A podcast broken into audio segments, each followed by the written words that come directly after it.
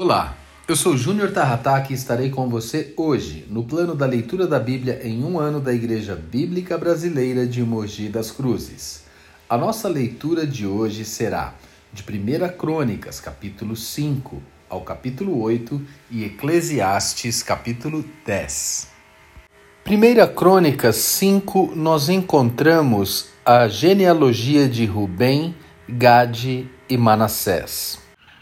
O autor nos apresenta a genealogia das tribos que ficaram do outro lado do Jordão, quando já estavam sob a liderança de Josué e prestes a entrar em Canaã. São as tribos de Rubem, Gade e a meia tribo de Manassés. Com o passar do tempo, lembrar que essas tribos eram filhos de Israel e faziam parte da promessa de Deus se tornou especialmente difícil por causa da distância que havia entre elas e as outras tribos que atravessavam o Jordão. Além disso, muito antes que o reino do norte e do sul fossem atacados, estas três tribos já eram atacadas por nações inimigas, como a Síria, e levadas cativas para a Síria. Por fim, o autor nos apresenta a ocasião em que as três tribos se uniram para trabalhar contra os agarenos ou ragarenos. Eles chamaram ao Senhor e confiaram em Deus, e por isso venceram. E isso está no versículo 20. Crônicas, capítulo 6. Mais uma vez, estudo de genealogia, agora de Levi. O autor nos apresenta de maneira especial a genealogia de Levi. Isso porque, ao ser aqui apresentada, ela fica no meio das genealogias, assim como na disposição geográfica das tribos, onde também era cercada pelas demais. Durante a peregrinação no deserto, as onze tribos cercaram o tabernáculo por todos os lados e os descendentes de Levi marcharam no meio do acampamento. O objetivo dessa disposição era mostrar que a adoração de Deus deveria ser a prioridade para a nação. Respeitando o símbolo, o autor segue o mesmo padrão e mantém os filhos de Levi no meio da genealogia dos filhos de Israel. Ele enfatiza bem esta tribo e sua relevância para o serviço a Deus no templo, antes e depois do cativeiro. Tanto o rei quanto o templo eram estimados na estrutura organizacional da nação. Um era o ungido do Senhor e o outro sua casa. E isso nos leva a 1 Crônicas, capítulo 7. E em 1 Crônicas 7 ainda encontramos genealogia de vários filhos de Jacó o autor nos apresenta o restante da genealogia de Israel, apresentando-a as últimas seis genealogias. Aqui vemos os descendentes de Issacar, Benjamim, Naphtali, Manassés, Efraim e Azer. Aqui ele se mostra bastante sucinto quando comparamos com as descrições anteriores, mas é, não deixa de citá-las também. Tanto a tribo de Issacar quanto a de Benjamim se destacavam pela valentia de seus homens. Eram guerreiros valorosos. Eles se destacaram em muitas batalhas da história de Israel.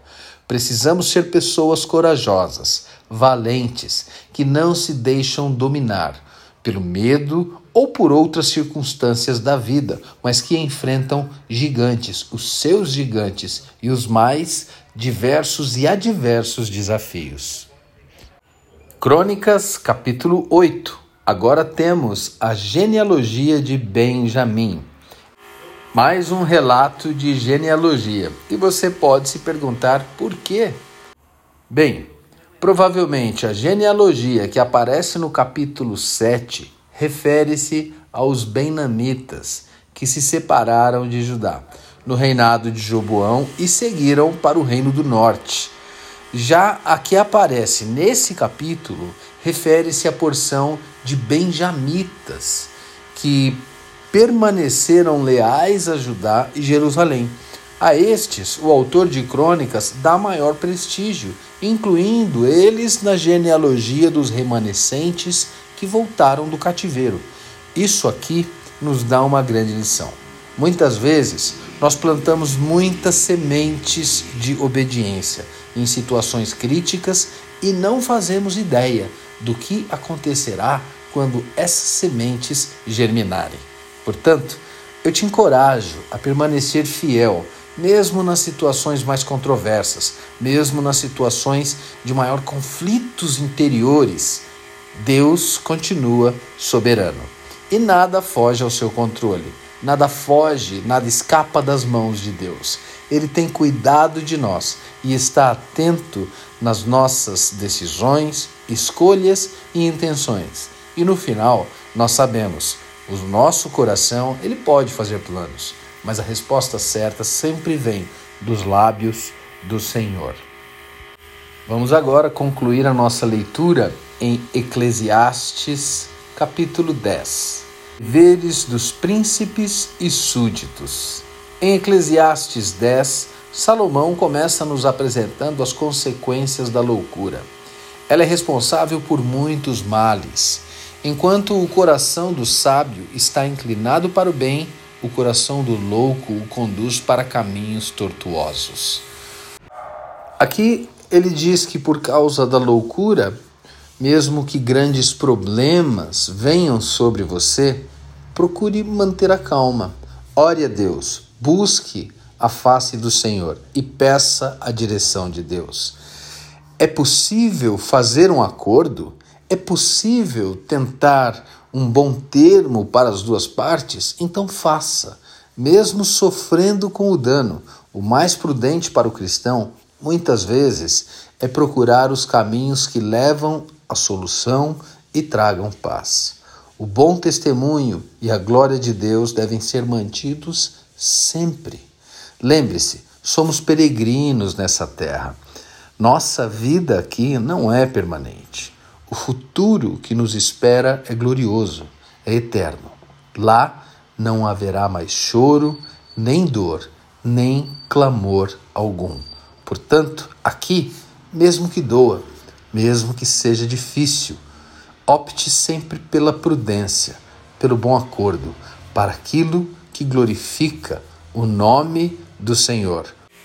Eclesiastes Neste capítulo, nos ensina as vantagens da sabedoria, nos mostra os deveres dos príncipes e súditos e nos encoraja ao desprezo da loucura.